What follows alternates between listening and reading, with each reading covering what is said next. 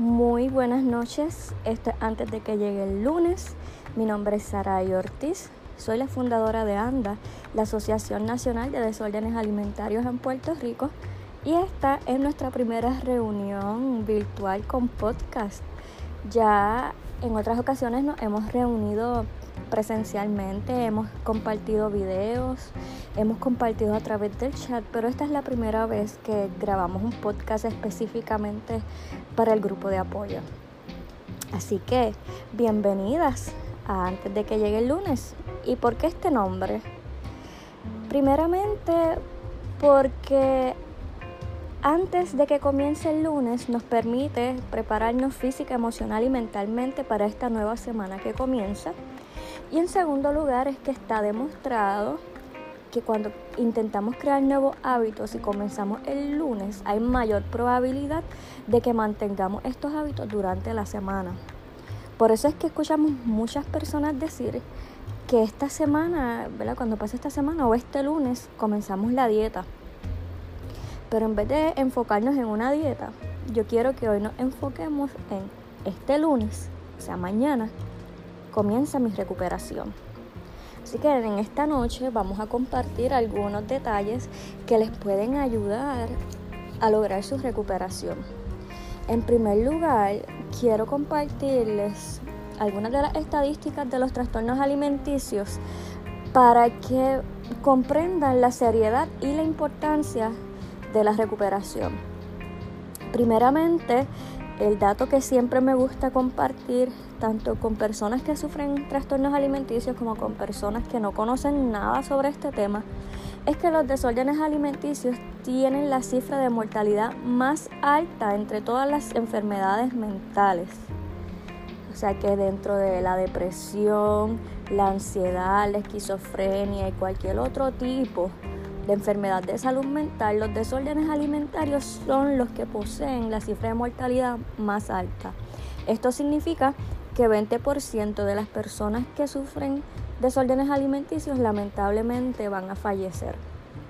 Por esto, antes de que llegue el lunes, antes de que comience el día de mañana, mi deseo es que en tu mente y en tu corazón propongas que el lunes, mañana, comienza mi recuperación.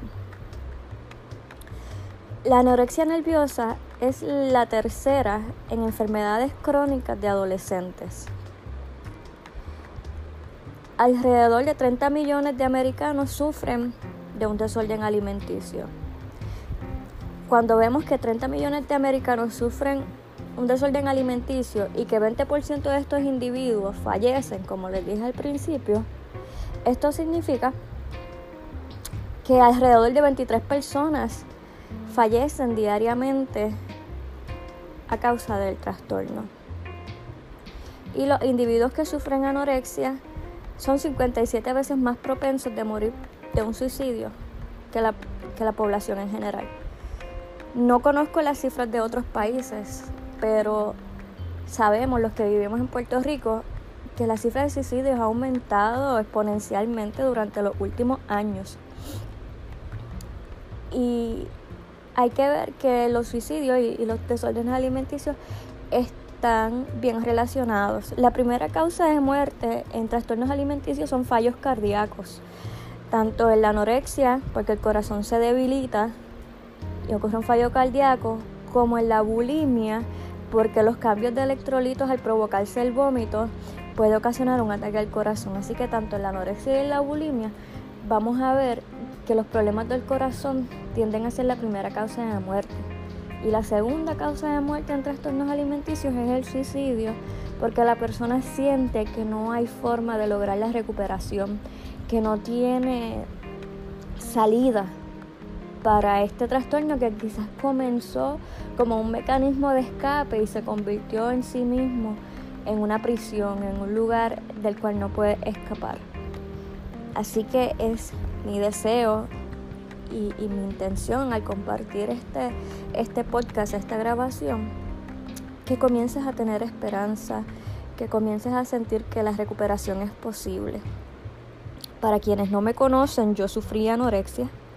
Estuve en un peso muy por debajo del peso saludable. eh, en una ocasión por un año y luego el segundo episodio estuve más de dos años, creo que tres años más o menos. Y quisiera que mi ejemplo sirviera para motivarte a lograr la recuperación, no importa el trastorno que estés sufriendo o si simplemente sufres alimentación desordenada. ¿Qué es alimentación desordenada? Tener patrones de alimentación que no son los correctos, no son los saludables. Quizás no posees eh, los criterios necesarios para ser diagnosticada con anorexia, bulimia o atracones, pero sabes que en tu alimentación hay algo mal. En todos estos casos, quiero que sepas que hay salidas que sí, hay recuperación. Hay personas que dicen que, ¿verdad? que uno nunca se recupera de esto, que esto siempre se queda en la mente, pero no es real. Si uno verdaderamente pone de su parte, si uno verdaderamente trabaja para la recuperación, la recuperación es posible. Y no importa cuánto tiempo tome, lo importante es que cada día mejoremos más y que cada día sigamos luchando. Así que comenzamos ya, dejamos a un lado las estadísticas y vamos a comenzar con el tema que quiero traerle hoy. Los desórdenes alimenticios vienen acompañados de mucha ansiedad. Esto lo sabemos. Desde el momento que despertamos probablemente estamos pensando en qué comer o qué no comer, o en las calorías, o en cómo se ve nuestro cuerpo, o en la ropa. Y esta ansiedad desde que nos levantamos hasta que logramos dormirnos. Algunos de nosotros hemos necesitado tratamientos médicos, medicamentos para lidiar con la ansiedad. Así que el primer punto que quiero traer antes de que llegue el lunes es prepararnos con antelación a la semana que se aproxima. Esto nos va a ayudar a relajarnos y a pasar menos estrés de última hora. Eh, hay pequeños detalles que nos van a ayudar a comenzar el día mejor. Por ejemplo, dejar la ropa de mañana lista hoy. No sé si les ha pasado, pero a mí sí. Yo a veces estoy durmiendo y de momento me acuerdo que tengo un compromiso el día siguiente y digo, me voy a poner el traje azul que está en el closet. Y al día siguiente cuando me levanto no encuentro el traje. O me mido el traje y no me queda como yo pensaba. Y eso ya me hizo que comenzara el día terrible. Me dañó el día, me está haciendo perder el tiempo, porque ahora entonces tengo que medirme otras ropas, verificar que me queda bien. Y es, la verdad que tiene un gran potencial de dañarte el día. Así que antes de que llegue el lunes, sacar la ropa de, del lunes, medírtela si es necesario, si hace tiempo no te la pones, dejar los zapatos listos te va a ayudar a comenzar el día más organizadamente. No, no te vas a levantar a buscar, a pasar malos ratos, a tener mal humor, sino que ya sabes que ese pedacito de responsabilidad del día ya lo comenzaste bien. Y así como el lunes puede determinar el resto de la semana, el, el, paso con que el pie, como dicen, vamos a comenzar la semana con el pie derecho, ya es un pequeño detalle, es una tontería realmente pero puede cambiar el, ritmo del día. Entonces también esto nos permite, ¿verdad? Si ya tenemos la ropa lista, quizás nos va a dar más tiempo de desayunar con calma.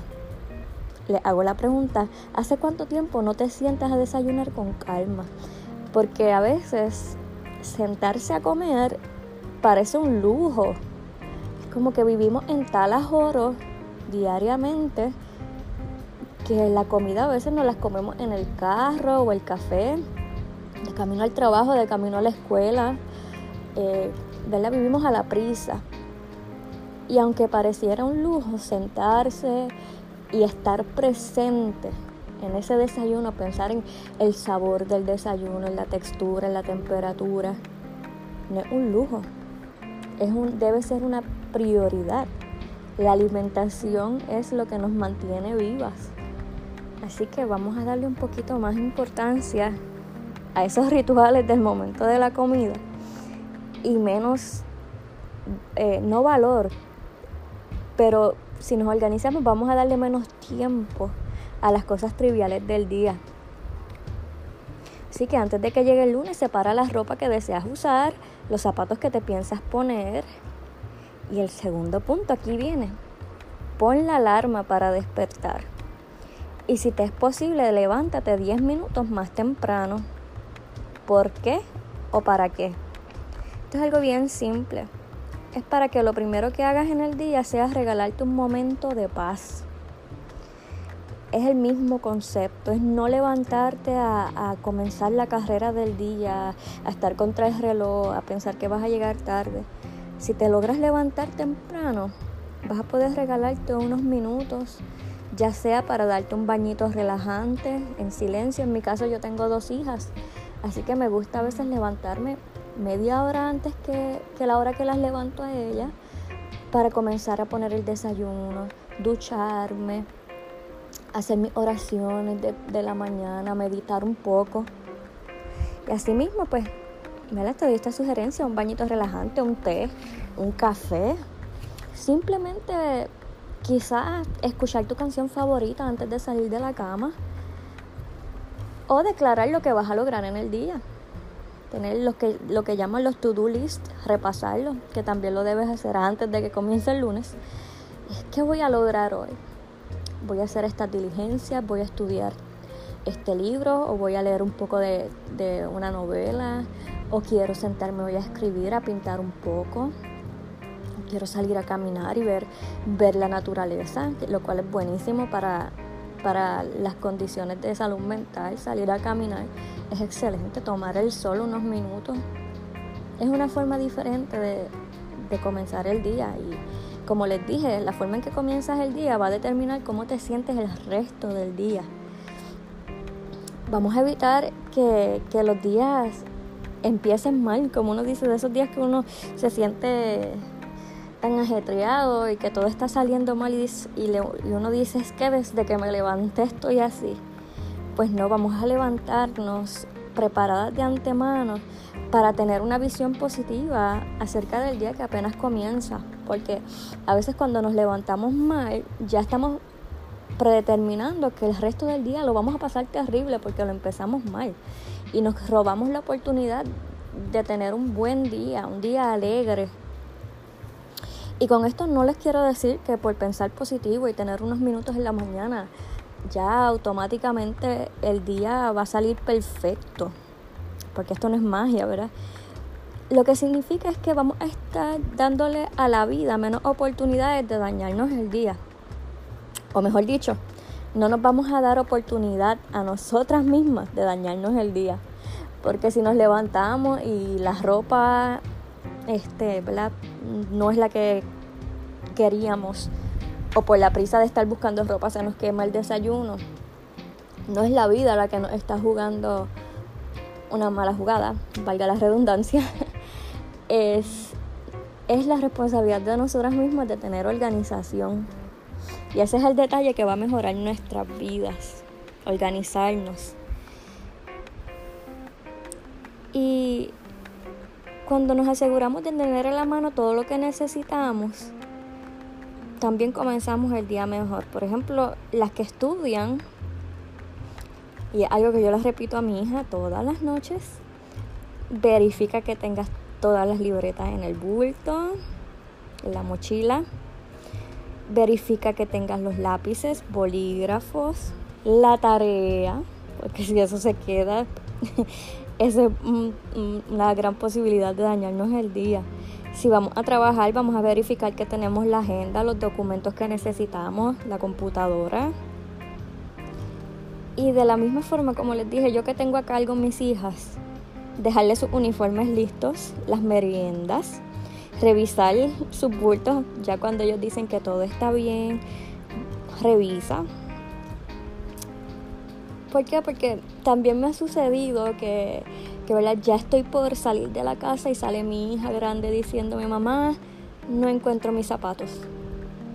Y es como que uno diría, ¿en serio? Y, ya tiene ocho años y se supone que ya tuviera un nivel de organización. Pero esa simpleza puede hacer que ya el día comience a, a, a trabajar tarde, en el sentido de que Se supone que ella estuviese saliendo para la escuela, pero estoy en mi casa buscando zapatos, a lo que ella se los pone, a lo que las monto en el carro, a lo que llegamos, para entonces yo continuar mi día, pues ya quizás comencé mal.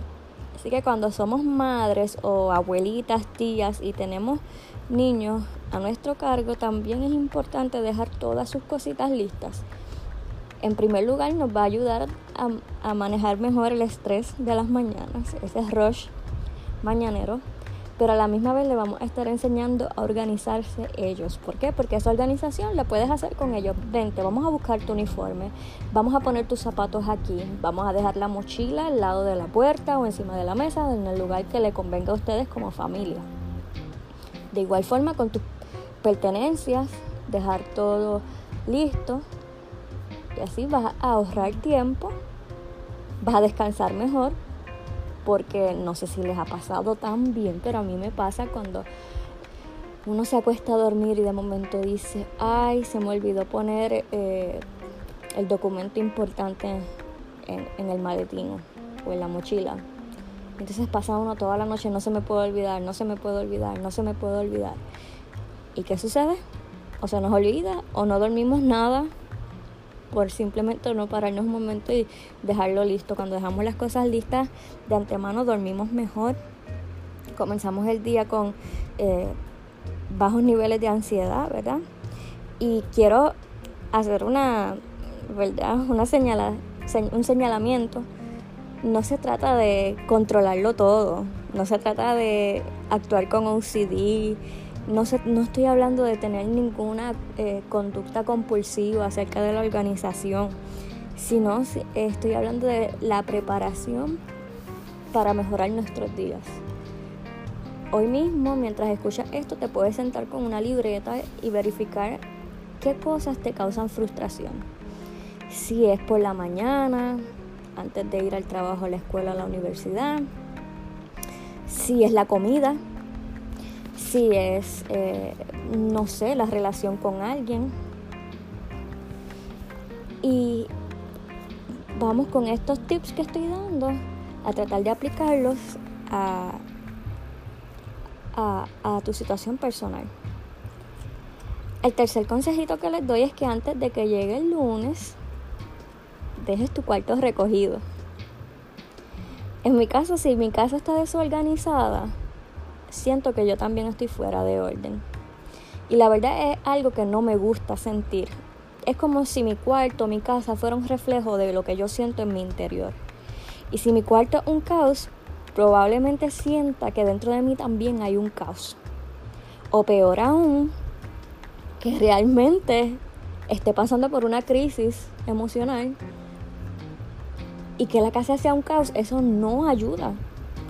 Así que a veces el simple hecho de recoger el cuarto o la casa nos ayuda a pensar más claramente o por lo menos sentir que si estoy pasando un momento de crisis, por lo menos tengo este lugar de paz, tengo este lugar que está recogido, tengo este lugar que a pesar de que yo me sienta en desorden, este lugar está en orden.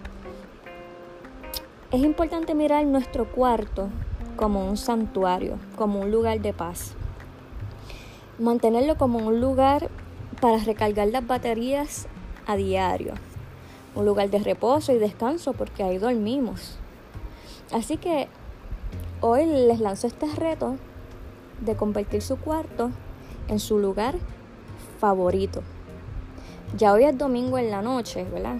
Y esta es nuestra primera reunión por podcast y quizás no tengamos tiempo de hacerlo hoy todo, de sacar la ropa, de recoger el cuarto y todo lo que les voy a compartir.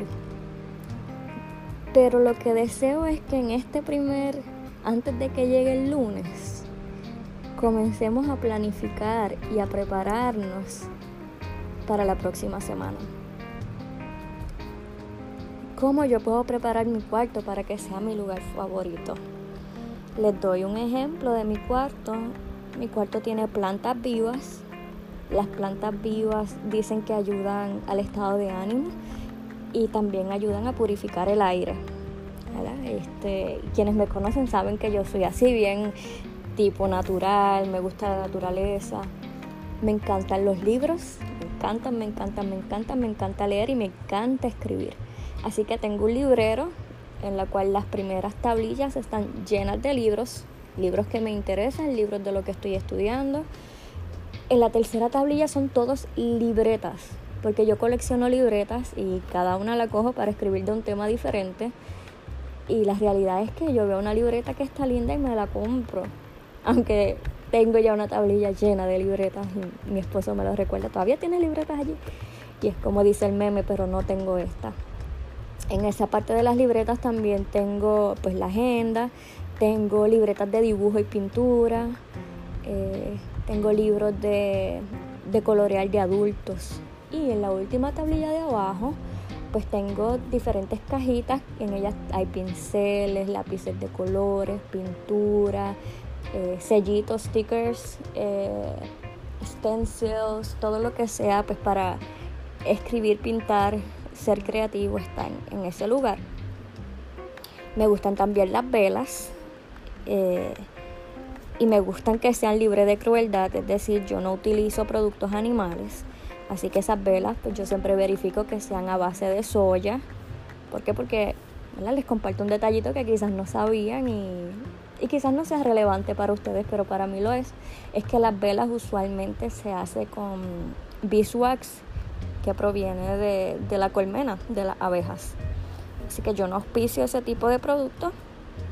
Usted, ¿verdad? Este, basado en, en, lo que usted cree y en lo que en su forma de vida, pues escoge ¿verdad? sus velas favoritas, sus olores, los inciensos. A mí me encantan los inciensos. Así que a veces el simple hecho de tener el cuarto recogido, tener unas velitas iluminando una lamparita, algo que le guste, que el cuarto huela bien, se va a convertir en, en un santuario, se va a convertir en el lugar que cuando usted llegue libera las cargas. Así que eso, ¿verdad? Se lo damos para pensar. Y si son como yo, que, que las personas creativas hacemos muchos regueros y yo le, yo le llamo eso reguero creativo, somos un poquito desorganizados. Pero dentro de esa desorganización que a veces puedo tener, trato de que, la desorganización esté lo más acomodado posible, eh, de verdad de que, de que no me impida funcionar, de que no hayan cosas en el medio y que no le afecte, en este caso a mi pareja, porque yo soy casada. Si usted es soltera y tiene su propio cuarto, disfrútelo y manténgalo en, en, el orden que a usted se le haga cómodo. Eh, pero sí, eh, tener este, sus cositas limpias y recogidas también les va a ayudar a pasarlo mejor. Así que ya hablamos de preparación desde el día antes, de despertar un poco antes para relajarnos, tener unos minutos de paz, de oración, de meditación y mantener nuestro cuarto recogido para siempre tener un lugar de reposo y de paz. Las que somos casadas o tenemos vivienda propia, a veces es difícil una sola pues eh, mantenerlo todo recogido todo el tiempo, especialmente si hay niños. Pero en esos casos pues sí, tener el cuarto o su lugar favorito, si es la sala, recogido y mantenerlo recogido para que por lo menos esa área de la casa se convierta en un lugar especial donde estar, donde donde leer, donde, donde sentirse a gusto. Y ahora quiero hablarles del punto que más se nos complica. Y ya saben cuál es, la comida. Es importante no sabotearnos con la comida.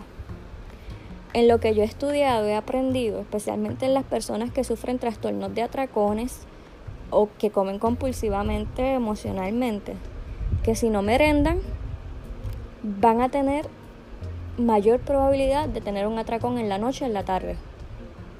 Ya sabemos que los atracones casi siempre pasan en estas horas.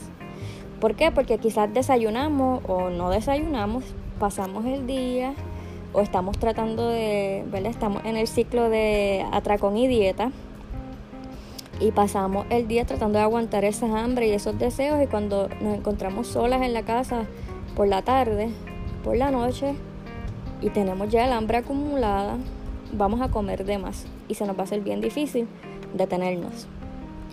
Así que para evitar este tipo de comportamiento, e igual en las personas con, con anorexia y bulimia, esto es válido eh, es tener meriendas listas, siempre, siempre. Bien importante nunca salir de la casa sin meriendas. ¿Por qué? Como les dije, porque saltarse una merienda o una comida va a ocasionarte más hambre, pero también va a causar desniveles en los niveles de, glucosa, valga la redundancia, en el cuerpo. Y esto lo que va a hacer es crearte una ansiedad por comer, para regular esos niveles en la sangre. Y cuando empieces a comer vas a sentir la desesperación todavía porque el cuerpo se tarda unos 15-20 minutos en recibir esa glucosa y procesarla y poner el cuerpo nuevamente en paz. En esos 15-20 minutos es que usualmente tendemos a darnos ese atracón. Los niveles de azúcar están por debajo de lo óptimo. Comenzamos a comer, nos comimos algo que sí nos puede nivelar el azúcar, pero como el cuerpo se tarda, sentimos la desesperación y seguimos comiendo. Y seguimos comiendo y seguimos comiendo y llega el punto de que comemos hasta que ya no soportamos más en el caso de las personas con bulimia, sienten el deseo de vomitar porque comieron hasta literalmente enfermarse. Y en las personas con, que simplemente sufren atracones, eh, pues sentirse con esa llenura que enferma a uno, que le daña el estómago, que le causa gastritis, es horrible.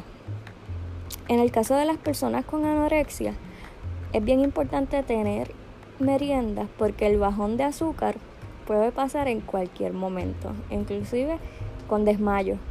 ¿Por qué? Porque si estamos comiendo menos de las calorías que necesita nuestro cuerpo diariamente, puede llegar un momento que el cuerpo se descompense. Y he escuchado a personas decir, pero es que a mí nunca me ha pasado eso, yo nunca me he desmayado, yo siempre he estado bien. Sí, pero ustedes no saben qué día puede ser el día que, que su trastorno les diga hasta aquí llegamos y como diríamos en buen puertorriqueño, pucutún y para el piso. Nos desmayamos. Eh, yo recuerdo haber tenido mareos, pero constantemente, eso era a diario. Las taquicardias, eh, que yo no reconocía, ¿verdad? ¿Por qué me daban esas taquicardias? Esos mareos tan fuertes, esa sensación de desmayo. Y obviamente, con, más aún cuando ya estamos acostumbrados al trastorno, ¿qué nos va a importar llevar la merienda? pero es una forma de, amor y cuidado propio. Y es un, un acto de guerra, yo diría, en contra del trastorno para la recuperación. Así que desde que comienza el día, vamos a proponernos hacer nuestras tres comidas, desayuno, almuerzo y cena. Si estás en recuperación, obviamente no te voy a pedir que, que, ay, que desayunes un súper desayuno gigante, ¿no? que desayunes lo que tu cuerpo acepte, que desayunes la cantidad que tu cuerpo se sienta cómodo. ¿Por qué? Porque en, en, estas situaciones es bien importante conocernos y aceptarnos en el momento de la recuperación que nos encontramos.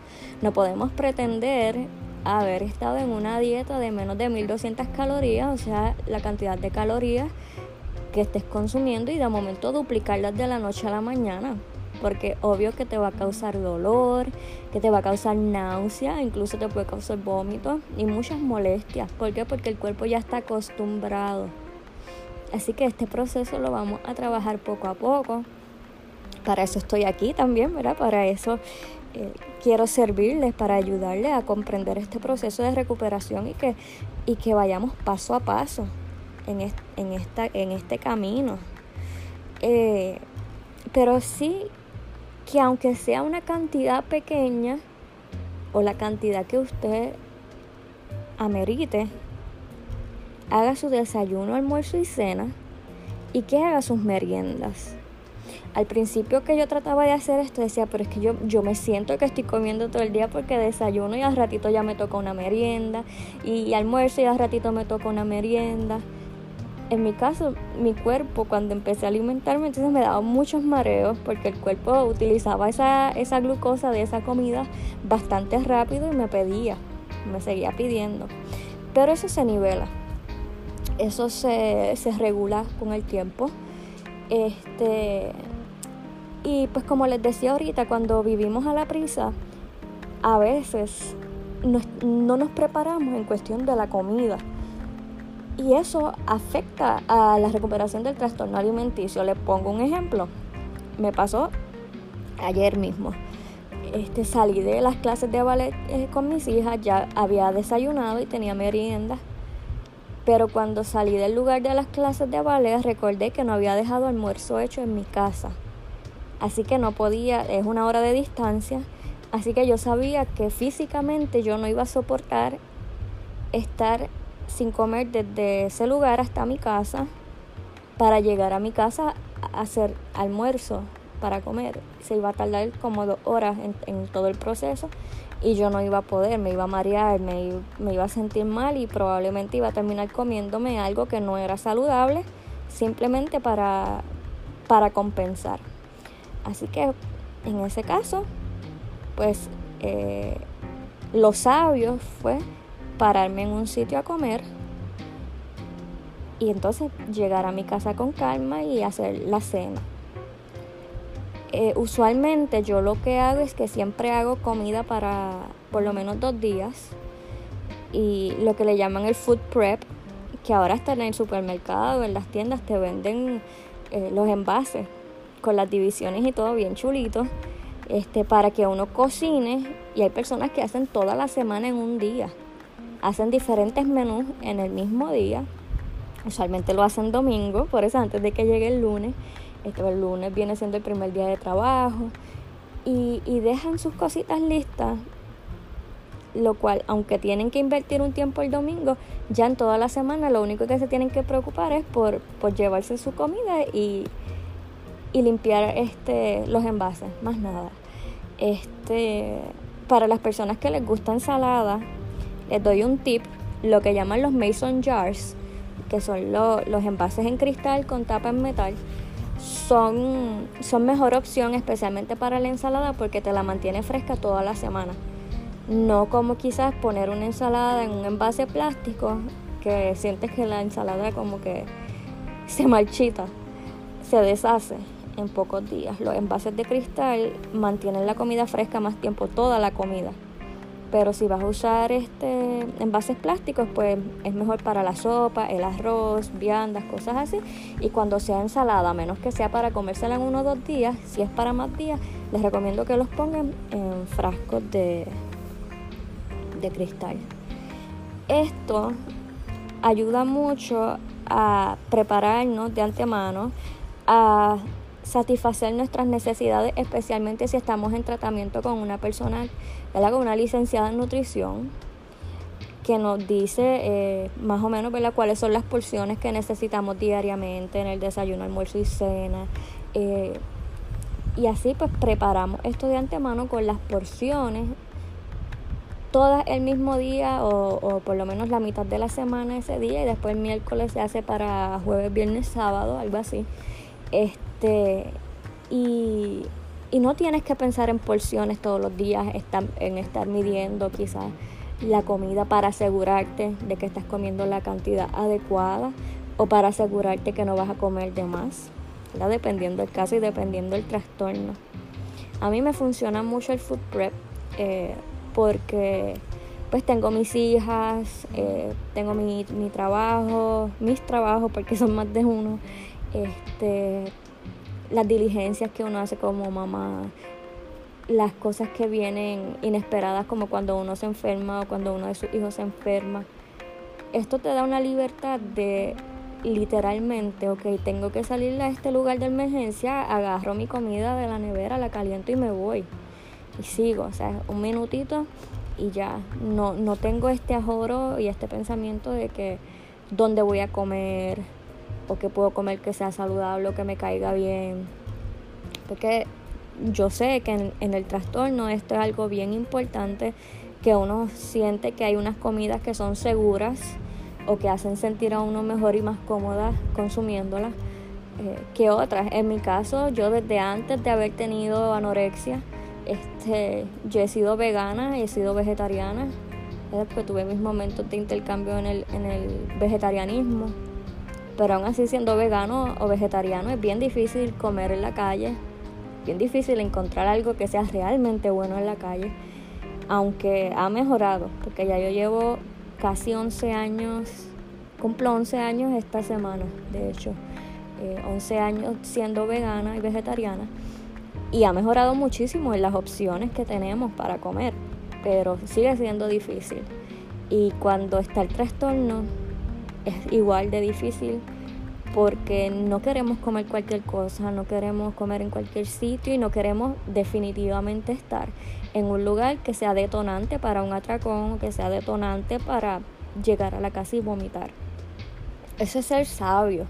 Eso no, no, es, no es ser débil, eso es ser sabio, porque si tú sabes que un alimento o un lugar te va a provocar caer en una conducta del trastorno, eso es tener sabiduría yo les he compartido en el grupo de apoyo y lo comparto por aquí porque sé que no todas lo han escuchado, que yo conozco cuál es el alimento que me hace tener atracones y son las galletas dulces, especialmente las galletas de chocolate chip o que sean double chocolate, todas estas cosas. Yo no yo puedo comprarme un paquete y decir me voy a comer una nada más o una todos los días. Y va a llegar el día que me va a dar ese bajón de azúcar y en vez de agarrar lo saludable que lo tengo en la nevera, porque yo me preparo, eh, me como el paquete de galletas. Y luego me siento culpable, que sabemos que esta es la sensación común luego de, del atracón. Hay que ser sabios. En mi caso, yo sé que yo no puedo comprar esas galletas. O que por lo menos no puedo comprarla en cantidades grandes. tengo que conseguirle el el envase, el frasco, que sean pocas galletas eh, o simplemente no tenerla. Ahora, ahora se me hace un poco más difícil porque mi hija decidió comer vegano y entonces tengo que tenerle chucherías, como uno dice, dulces, galletitas, chips y todo esto que sean veganos, porque ella, ella se hizo vegana por los animales. Entonces, eh, yo les respeto su decisión, más aún que, tiene, ha tenido mi ejemplo desde que nació. Este, tengo que respetarle su alimentación, pero a la misma vez eh, es un reto para mí tener ciertos alimentos y, y vivir en paz con ellos. Porque es un proceso que toma tiempo poder tener en la alacena algo que es detonante de un atracón y no tener ese atracón. Es posible, es posible, pero debemos aprender primero a fortalecernos y mientras nos sentimos en debilidad, hay que evitar esos alimentos, hay que evitar esos lugares, incluso hay que evitar a esas personas que nos hacen sentir mal, que nos hacen sentir menos o que nos hacen sentir culpables por tener una condición de salud mental. Tener una condición de salud mental no es más que tener una enfermedad. Es lo mismo que tener diabetes, es lo mismo que tener asma. Yo digo que las enfermedades de salud mental son el cáncer de, de las emociones. Y asimismo como sé que ninguna de ustedes iría a burlarse de un paciente de cáncer o a decirle, pero por favor, sé más positivo, ponle más, más ganas. No nos digamos esas mismas cosas a nosotras, las cosas que la sociedad quiere imponernos con sus tabúes, sin conocer ¿verdad? lo que son las enfermedades de salud mental. Así que, en resumen, antes de que comience el lunes, hoy, ahora. Toma un tiempo y medita. Quiero que te preguntes qué es lo que quieres lograr esta semana. ¿Qué es esa cosa que has continuado postergando para después, para después, para después y no has logrado? Estamos en el mes de octubre. Nos queda prácticamente dos meses del año. Y quizás te pusiste alguna meta en enero, el primero de enero, y ahora ves que octubre y dices no lo logré. Yo quiero decirte que te quedan dos meses y que quizás no lo logres del todo, pero mañana es un buen día para comenzar a trabajar por esa meta que dejaste a un lado o que pensaste que era imposible. Antes de que empiece el lunes, prepárate para lo que quieres. ¿Qué semana quieres? ¿Qué día quieres que sea mañana? ¿Cómo quieres pasar la semana? ¿Qué vas a lograr? Escríbelo, visualízalo y créelo. Es bien importante creer en nosotras mismas y yo sé que es bien difícil cuando tenemos la voz del trastorno en el background de nuestra cabeza diciéndonos cosas.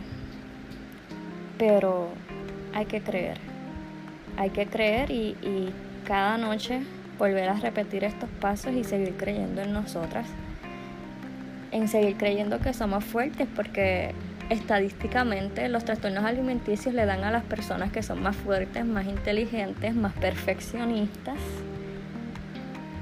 Y yo sé que probablemente muchas de nosotras pasamos por traumas fuertes en nuestra niñez y adolescencia, que, ha sido precisamente el detonante que nos llevó al trastorno. Pero para mí eso no significa que eres débil, para mí eso significa que fuiste tan fuerte que para poder seguir adelante con tu vida, tomaste un mecanismo de escape, el que te funcionó en ese momento. Hay otras personas que quizás fuman, usan drogas, toman alcohol. En el caso de nosotras son los trastornos alimenticios. Y no, no, es, no es nuestra culpa, ¿verdad? Nuestras experiencias de vida y lo que nos llevó al trastorno no es culpa nuestra. Pero puede ser decisión nuestra comenzar nuestra recuperación. Así que de ahora en adelante espero ¿verdad? convertirme un poquito en una guía, en una mentora para cada una de ustedes. Espero que mi testimonio, que espero ¿verdad? algún día poder contarles con más detalles, les ayude a tener fe y esperanza de que la recuperación es posible. Quisiera que nos sigamos conociendo más. Llevamos tiempo en el grupo. Hay algunas personas que sé que son nuevas y que son de otros países. Pero más aún quisiera conocerlas, conocer de su cultura, conocer de sus vivencias, porque así aprendemos una de la otra. Todas tenemos experiencias distintas, otras, ¿verdad? Algunas similares que nos unen. Y quisiera que aprendiéramos una de la otra, que, que podamos compartir, que podamos crecer y que podamos estar orgullosas una de, cada, de, de la otra, de cada, cada otra que está en el grupo, en el chat siendo ¿verdad? un apoyo, siendo amigas, siendo mentora unas de las otras. Y, y seguir adelante, que es lo más importante. Es mi deseo que, ¿verdad? que hayan aprendido algo en, en esta transmisión, que, que este grupo le ayude a su crecimiento emocional, en su crecimiento físico, en su crecimiento espiritual. La espiritualidad es bien importante también en este proceso. Y esto es solamente el comienzo. A lo largo de, estas semanas quisiera seguir compartiéndole información que les van a ayudar a, a reconocerse, que les van a ayudar a descubrirse, nuevamente, porque cuando tenemos el trastorno, especialmente si llevamos muchos años, llega un punto que no sabemos reconocernos sin el trastorno. Así que quisiera que en adelante trabajemos con reconocernos a nosotras mismas fuera del lente del trastorno, que aprendamos a reconocer y a separar la voz del trastorno, que aprendamos técnicas que nos van a ayudar a, a mejorar nuestra calidad de vida cuando salimos fuera, cuando vamos a comprarnos ropa, cuando salimos a comer, las festividades en familia. Saben que este es un tema que siempre repasamos antes de que llegue el Día de Acción de Gracias en noviembre. Repasamos cómo trabajar con esas festividades familiares que no es fácil. No solamente porque pues, tenemos que enfrentar mucha comida, sino porque tenemos que enfrentar a la familia que a veces son las personas cuya, cuya opinión nos importa más y nos hiere más. Así que espero que les guste, espero que les ayude, espero que sea una herramienta que haga la diferencia en sus vidas. Y espero, como les dije, convertirme en una parte de ese proceso de recuperación tan personal. Les doy las gracias por abrirme sus puertas, por abrirme su corazón, por abrirme su mente y por haber confiado en mí en un momento que somos tan vulnerables y que necesitamos tanto apoyo. Con esto me despido. Espero que mañana sea un día maravilloso, que sea genial como ustedes y en lo que yo pueda ayudar y lo que pueda aportar para que esta semana sea un éxito, aquí estoy. Nuevamente, mi nombre es Saraí, me despido con mucho amor. Dios les bendiga.